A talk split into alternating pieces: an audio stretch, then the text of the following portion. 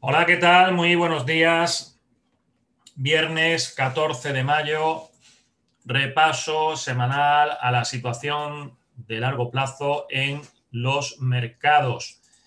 Bueno, pues eh, tenemos una situación interesante en, esta, en esta, semana, eh, porque hemos visto, hemos visto cómo eh, los índices prácticamente todos los índices han tenido un proceso correctivo, bueno, no severo, pero sí eh, significativo.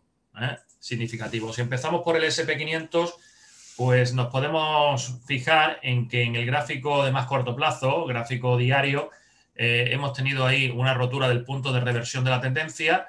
de momento no es muy grave la situación porque se, se, está parando en lo que sería un nivel short anual, 4037 eh, las estructuras podrían seguir siendo eh, alcistas.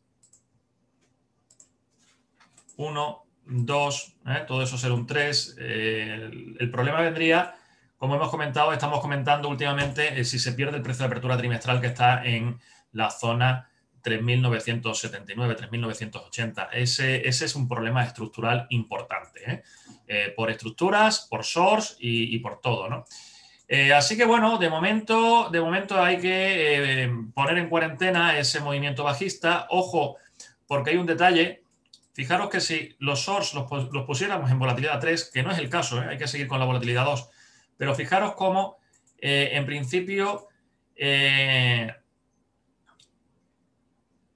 precio nos estaría proponiendo el 3.943 y ahí sí, se queda, se queda roto las estructuras. Entonces, bueno, em, hay que vigilar mucho, hay que vigilar mucho en el día de hoy, sobre todo fin de semana, eh, viernes, el cierre semanal, eh, ese 4131. Eh, si se nos queda por debajo, mm, vamos a tener la puerta abierta. En gráfico semanal, si os fijáis, no hay, bueno, salvo que hay una vela envolvente bajista en este momento, ¿no? En esa zona, tampoco es que haya mucho, mucho problema. Eh, vamos a poner la media, la media que nosotros solemos utilizar, exponencial de 21, como esa es la que, la que yo estoy utilizando en, en las carteras, ¿no? Como último, como último, esto no se ve un pimiento.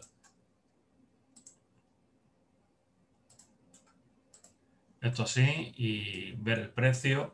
Lo vamos a poner en otro color, color azul, ahí, 3.954 sería la última frontera, por así decirlo. ¿eh? A partir de 3.954 los sistemas nos van a ir diciendo que se cierra directamente eh, el, lado largo porque podríamos tener, es lo que, lo que decimos siempre, lo que decimos siempre, y esto es un, un tema que ya salió a colación hace meses, con la, en este caso con la renta, con la renta fija, en una situación similar que decíamos, ojo, eh, si cae de esos niveles eh, hay, que, hay que plegar velas y salir del mercado. Eh, si es cierto que tenemos una opción A, B, C y que siga subiendo. Entonces, claro, hubo, en aquel momento, hubo gente, hubo compañeros que me decían, bueno, pero si va a corregir para seguir subiendo, ¿por qué no nos mantenemos y aguantamos el chaparrón? La respuesta en aquel momento es la misma que os voy a dar ahora, porque ese es un escenario posible, pero también es un escenario posible que aquí haya finalizado todo el ciclo alcista y que la pérdida de esos niveles nos lleve, nos lleve, ¿esto qué es? Magia, ¿eh? magia, nos lleve para abajo. ¿eh? Eso es lo que pasó. Esto es lo que pasó con la renta fija. Entonces, claro, si el precio se va a quedar haciendo una ligera corrección para seguir subiendo, ya nos dará oportunidad para incorporarnos. ¿eh? Nos dará oportunidad para incorporarnos. Pero como el precio se nos caiga, yo no quiero estar ahí. No quiero estar ahí. ¿eh? Entonces, bueno, de momento, de momento, lo que estamos teniendo esta semana se queda en un susto, de momento, ¿eh? pero como dice el maestro Carpatos, esto hay que. Bailamos, sí, pero con el culo eh, pegado a la puerta, no, mm, el culo fuera de la puerta. Mm. En el descansillo, como dice, ¿no? Entonces, bueno, ahí está eh, el mercado americano. Hay que tener también en cuenta, en consideración, que el sector director, el sector director, eh, tecnología, que lo podemos representar perfectamente en el, en el Nasdaq,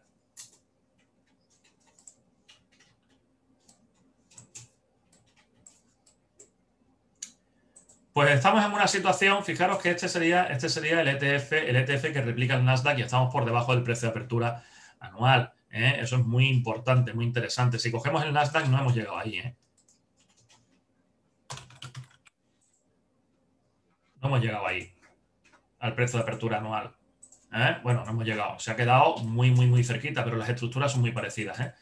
El, el daño, bueno, hay una oportunidad todavía de que todo esto sea una A, una B, una C y seguir subiendo, pero ojo con perder el precio de apertura anual porque eso en principio es muy pernicioso, muy perjudicial para los intereses de alcistas de este índice. Además, fijaros cómo en este caso ya estamos ahí, estamos en semanal, nos está soportando la exponencial de 21. Como cerremos la semana por debajo, eh, ojo, mucho ojo, porque esa situación no se produce, cierre por debajo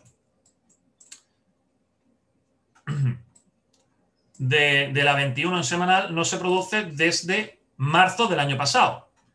En ningún momento. Hasta, hasta ahora todo, todo ha quedado soportado, todo movimiento bajista ha quedado soportado por ese nivel. Mm, cierres por debajo de esa zona, eh, bueno, pues ojito, ¿eh? En este momento yo diría ¿no? que esa, exponencial de 21 en 13.168,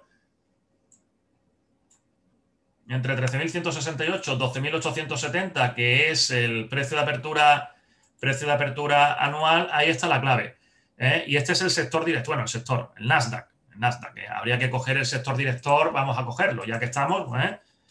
el XLK, tecnología. ¿Eh? Fijaros que tampoco diverge mucho con respecto al, Nasdaq. ¿no? Estamos en el precio de apertura anual, estamos en la media de 21 exponencial en semanal y, como os digo, cada maestrillo tiene su librillo. ¿eh? Algunos dirán, no, yo es que no, la media de 21 no la utilizo, yo utilizo la de, la de 20, yo utilizo la de 50, ¿vale? Perfecto, no hay ningún problema. Yo lo único que os digo es que eh, esa es, esa es ese es el freno de mano. El freno de mano que yo utilizo en las carteras de largo plazo. Por debajo de ese nivel no, no estoy, no, no hay que estar en el mercado. Entonces, bueno, eh, el sector director con mayor debilidad que eh, el SP500. ¿eh? Eso tenemos que tenerlo en cuenta. Bien, así está Estados Unidos. Así está Estados Unidos. ¿Cómo está Europa? Bueno, pues Europa, Europa está mejor. ¿eh? Si cogemos el, el Eurostox, si cogemos el Eurostox, si cogemos el DAX, fijaros cómo eh, ese movimiento correctivo, que sí, que también ha corregido esta semana y tal, ¿no? Eh, pero fijaros que esto puede ser un 1, un 2, un 3, un 4. Aquí en la zona, la corrección de esta semana puede ser una onda C y ahora continuar el, continuar el movimiento alcista. Fijaros también que se ha mantenido, nos han mantenido perfectamente por encima de 3.928 y eso es, eh, es un plus a favor de la tendencia previa. Sí que es cierto, sí que es cierto que tenemos ahí roturas de líneas 2.4, 1, 2 de, lo que, eh, las líneas 2.4 que empezaron en noviembre del año pasado. ¿Eh? Habría que tener en cuenta dos líneas dos líneas, dos cuatro, la de noviembre del año pasado y la de marzo del también de 2020. Lógicamente, de marzo de 2020 estamos muy lejos. Habría que perder el precio de apertura anual en 3.571 para que esto se nos viniese, eh, para, romper ese, nivel. ¿no? Pero si estamos eh, en, en, onda 5 en este momento, ¿eh? que podríamos estar, lo que tenemos que ir vigilando es esa zona de 3.928. Mientras estamos estemos por encima de 3.928, no hay ningún problema. El problema va a estar en Europa, como se pierdan esos niveles, con cierres, ¿eh? cierres semanales. Fijaros que eh, hay cierta cierta tranquilidad con respecto al gráfico semanal. ¿eh? Lo único que parece que está haciendo ahí es eh, una corrección menor. Eh, y encima, esta última semana, que ha sido la más, la más movidita de los últimos meses, pues de momento estamos teniendo un rabito, un rabito interesante, un rechazo interesante por debajo al llegar a la zona de, soporte, a la zona de los últimos máximos relevantes, ¿no? los máximos anuales. Ahí el precio ha llegado y, se, gira. Eh, bueno, pues Europa mantiene mejor las estructuras que Estados Unidos. Otra cosita, y volviendo a Estados Unidos, voy un poquito a saltomata, como estáis viendo, ¿no? Eh, otro, otro punto focal que tenemos que tener también en cuenta a la hora de valorar la salud del mercado eh, son muchos puntos los que tenemos que, ir vigilando, ¿no? Pero bueno, hemos visto, hemos visto el, sector director. Ahora vemos en la pequeña y mediana capitalización.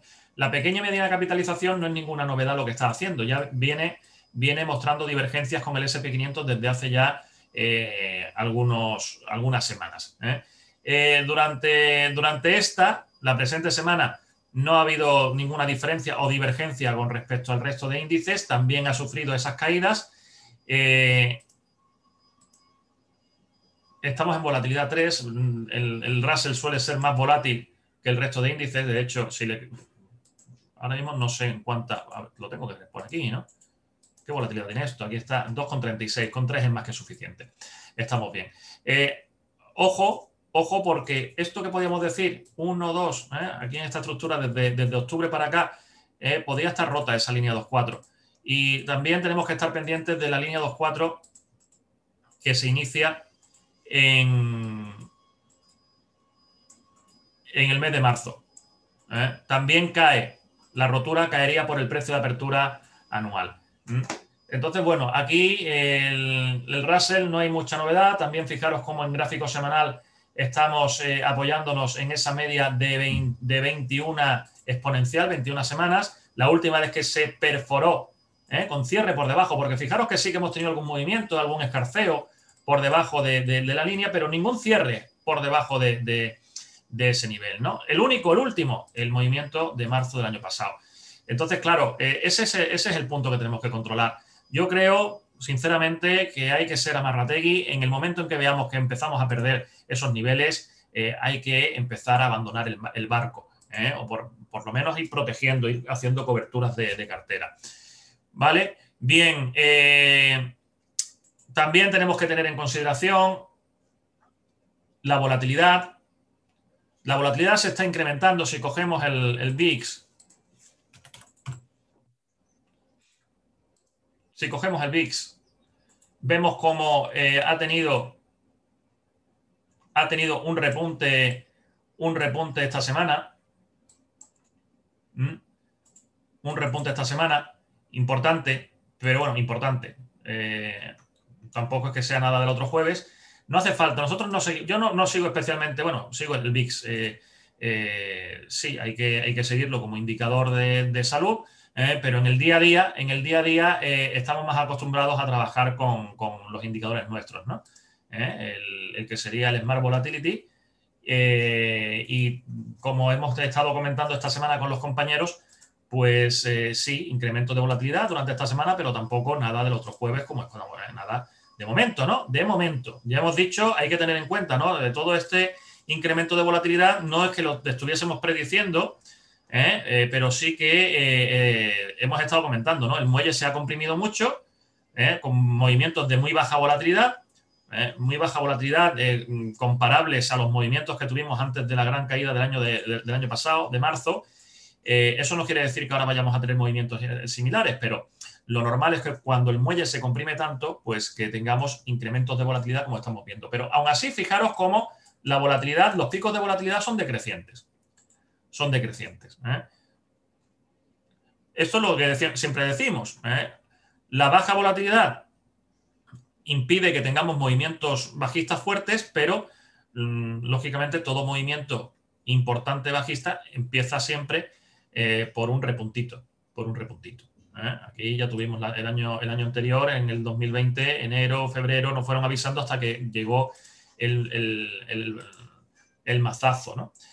Bien, pues a partir de ahí, a partir de ahí, el resto, ¿cómo está el MSCI World? Bueno, está también afectado ¿eh? por esas bajadas. ¿Mm? Está todo igual, ¿no? El Pacífico eh, quitando Japón, lo que es Asia, eh, pues a puntito, esto hay que ponerle volatilidad 2, pero también a punto de, llegar al precio de apertura anual. Si se perdiese el precio de apertura anual, mucho cuidado, mucho cuidado porque ahí tenemos movimientos a la contra de categoría mayor, ¿no? Japón, pues Japón, fijaros cómo esta semana está más débil. En Japón se están, parece un movimiento correctivo, pero se ha perdido, se ha perdido ya el precio de apertura del año. ¿eh? Nos está dejando la puerta abierta a, caídas mayores. Fijaros en semanal cómo está, ya hemos vimos durante la semana pasada, no, la anterior, un cierre por debajo de la exponencial de 21 y ahora estará confirmando, ¿no? Vamos a ver esta semana cómo cierra, eh, que por cierto ya habrá cerrado sí. Eh, pues ahí está, con cierre por debajo de, ese, punto. Y, atención, ojo al dato, eh, tendríamos que tener en cuenta que Japón, el Banco Central de Japón, está cerrando el grifo.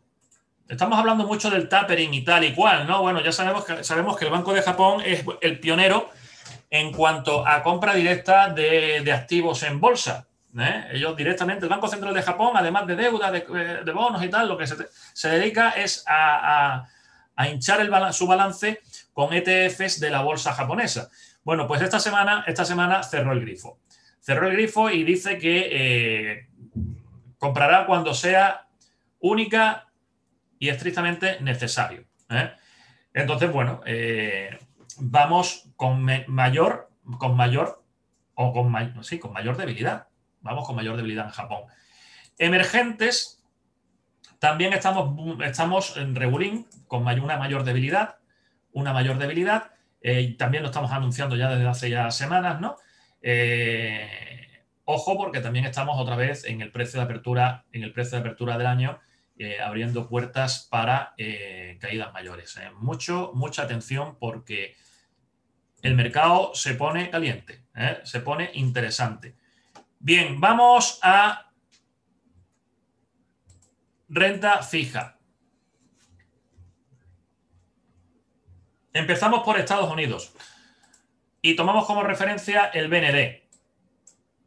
El Vanguard Total Bond, que sería el, equivalente a, a trabajar con el conjunto de bonos estadounidenses eh, fijaros cómo el precio va buscando, aunque rompió, hizo ahí un, PRT, tuvimos un punto de reversión de la tendencia, eh, o, superación, mejor dicho. El ¿eh? punto de reversión de la tendencia es este. Aquí tuvimos la superación, pero fijaros cómo estábamos comentando que el movimiento no parecía impulsivo, que parecía correctivo, que en el momento en que hubiese solape tendríamos que abandonar la idea de, buscar el lado largo y parece que estamos confirmando.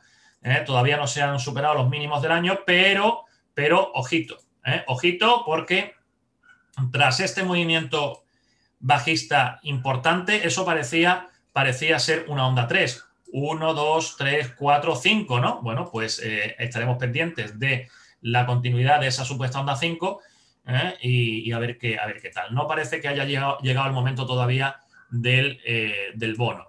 del bono americano. Fijaros también con el bono de 7-10 años, exactamente igual, no hay ¿eh? se superaron los puntos de reversión, pero lo que decíamos, ¿no? No parece, no parece que eso sea impulsivo, más bien parece una correccióncita, onda 4 para seguir bajando.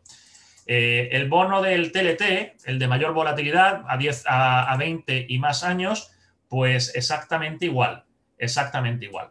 ¿eh? También superó el punto de reversión de la tendencia, pero decíamos 1, 2, 3, 4, eso no puede ser, eso no puede ser. ¿eh? Eh, entonces, claro, en el momento en que solapa, aquí hubiese dado entrada, pero con ese solape no podemos entrar. No podemos entrar. Hay que esperar a, que terminemos esa supuesta onda 5 y a partir de ahí a, correr caballitos, ¿no? Para arriba. Eh, bonos de alto rendimiento en Estados Unidos.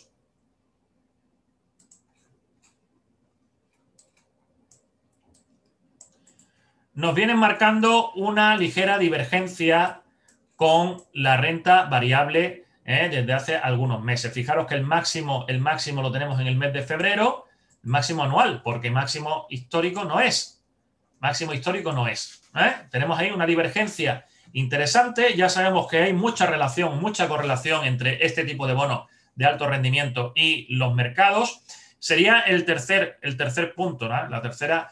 Eh, la tercera lucecita roja que se nos enciende en el, análisis de hoy. ¿eh? Recordamos sector director, recordamos pequeña y mediana capitalización, bonos high yield y si queréis meter la cuarta lucecita roja, eh, o en este caso ámbar, sería la, volatilidad, que la tenemos se está incrementando. ¿eh? Entonces, bueno, ahí, ahí estamos, no consigue recuperar el precio de apertura anual. Y mucho, mucho cuidado, mucho cuidado con, con, con bonos de este tipo. Bonos de este tipo que ante desplome, ante desplome de los mercados no es el mejor sitio para estar, ni mucho menos en, cuanto a protección. Yo sigo insistiendo, sigo insistiendo. Es una idea que os, he, estado dando o he estado transmitiendo durante los últimos, las últimas semanas con respecto a los bonos, ¿eh? dado que, parece que, se había parado un, poquito la, caída, esa sangría, os recomendaba, os recomendaba eh, empezar a entrar con bonos eh, en BND. BND o AGG, eh, un bono agregado, eh, conjunto de bonos de Estados Unidos. ¿Por qué? Porque tienen menor volatilidad. Menor volatilidad. Ir entrando con poca volatilidad y conforme vayamos viendo que la tendencia va, va para arriba, pues sí que podríamos, podríamos eh, ir aumentando cartera con bonos de, mayor volatilidad. En, ese, en, el, en el, orden sería BND, a continuación IEF, o sea, el bono de 7-10 años, y como mayor volatilidad, el bono de 20 o más. ¿De acuerdo? Bien, pues de aquí nos vamos a Europa. ¿Qué tal el bono en Europa? Pues lo vamos a ver ahora mismo. ¿eh? Ya decíamos, ¿eh? eso lo estuvimos comentando la semana pasada, eh, exactamente igual, ¿no? De que no, eso no, no, no, no tiraba de ninguna de las maneras. Mm, incluso fijaros que yo en principio, en principio pensaba que el bono europeo de 7, 10 años, el bono intermedio, podía subir, podía subir a la zona 38-50 de corrección para seguir bajando, ¿no? 1, 2, 3, 3 aquí, 4, pues no, no, ni, ha llegado al 23, ahí se ha parado y eh, nuevos mínimos. Os recuerdo que estamos ya cerca, se nos estamos acercando, nos estamos acercando a la zona de 190, en, el, en este caso el ETF que tomo como referencia, ¿eh? sobre todo, claro, el, os recuerdo que, este espacio, este espacio lo tenemos en vídeo eh, para los compañeros del Club de Bolsa, lo tenemos en formato podcast para, eh, bueno, para en abierto, en abierto. ¿eh? Entonces, los que lo estáis viendo en vídeo ya estáis viendo perfectamente de qué estamos hablando. los que lo estéis siguiendo por podcast, el ETF que yo sigo como referencia para el bono intermedio en Europa y de Italia, B de Barcelona, G de Gerona, M de Mérida y BGM. Tenía que haber dicho M de Málaga, ¿eh? por aquello de hacer patria, pero bueno. Y en este caso nos quedaría todavía un trámite por debajo hasta alcanzar el short anual 190, que coincide, coincide con la, la igualdad de entre ondas, ¿no? Esto es de aquí es una A, aquí de arriba tenemos una B y ahí en el 190 tendríamos la C, C igual a A. Bien, eso en el bono de 7-10, bono europeo de 15-30 eh, años, pues exactamente igual, desplome esta semana, ¿eh? ahí lo tenemos, la velita, la velita semanal es muy significativa. Ya hemos alcanzado, aquí sí que hemos alcanzado en este momento y superado, ¿eh? Y superado la zona de, de 100, la zona de 100. ¿eh? Fijaros como aquí decíamos que había un agotamiento, ha sido una corrección menor y ha seguido bajando. La, caída de los bonos europeos es brutal, es brutal. Bueno, a partir de ahora, claro, hay que em, empezar a buscar los puntos de reversión de la tendencia. Los puntos de la reversión de la tendencia los tenemos altos, ¿eh? están altos. Habrá que esperar un agotamiento por ahí eh, y empezar otra vez de nuevo. ¿no? no es momento de bonos. Repito, no es momento de bonos, sigue sin serlo. Bien, vamos a otros activos. O sea, no es momento de bonos. Eh, renta variable muy complicada, muy complicada. A lo mejor nos encontramos donde... Eh, eh, recordad, hay, hay distintas, distintas teorías, estrategias que nos dicen, por el tema de los patrones estacionales, ¿no? Patrones estacionales nos dicen de octubre a, final de abril o de noviembre, de noviembre a principios de mayo metemos en renta variable, de mayo, de mayo a octubre metemos en renta fija. Eso hay por ahí muchos estudios hechos donde eh, se bate claramente al mercado con ese tipo de estrategia. Bueno, yo soy de la opinión, mm, bien, perfecto, ese estudio está muy bien. Es un estudio estadístico del pasado, pero necesito algo más. ¿Qué necesito? Tendencia. Tendencia. Si yo veo que se recupera la tendencia o por lo menos se pierde la actual, superando puntos de reversión. ¿eh? Hoy es monográfico del tema del punto de reversión de la tendencia. ¿eh? Eh, lo hemos comentado en el vídeo de la mañana, hemos puesto también un, una entrada en nuestra web, en carteraglobal.com, hablando de, hablando de ese punto de reversión de la tendencia. Y hoy aquí también estamos dándole un repasito interesante. ¿Vale? Eso, ¿Con eso qué quiero decir? Bueno, pues quiero decir que es, es del renta fija time. Pues todavía no, todavía no. ¿eh? ¿Vale? Habría que esperar. Habría que esperar. Bien, vamos a ir a otras familias. A otras familias y aquí también hay eh, situación interesante, situación interesante. Vamos a dejar el oro para el final. Vamos a ver, empezamos por commodities. Sigue, sigue fuerte, commodities, ¿eh? sigue fuerte, aunque esta semana también estamos viendo, también estamos viendo, pues, cierta complejidad. Ojo que es normal, ¿eh? Es normal, hemos llegado, fijaros que hemos llegado a una zona de 200, ahí el precio puede retroceder y podría retroceder hasta la zona, hasta la zona de la media eh, de 21 en semanal. ¿eh?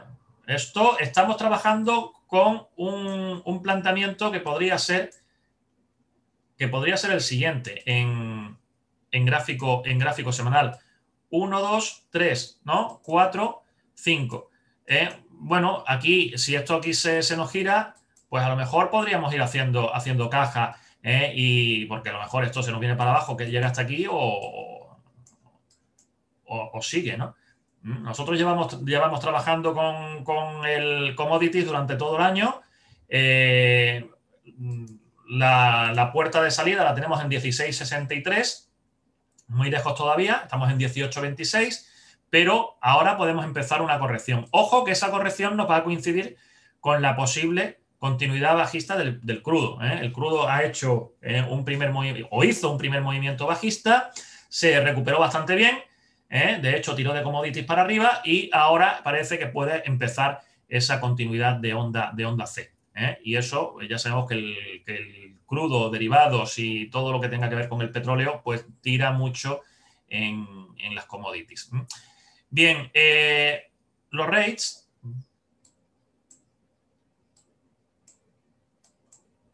Ahí habíamos, habíamos, apuntado en las últimas semanas una, especie de triangulillo de agotamiento. Hemos tenido incremento de volatilidad y se está, y se está, estamos perdiendo.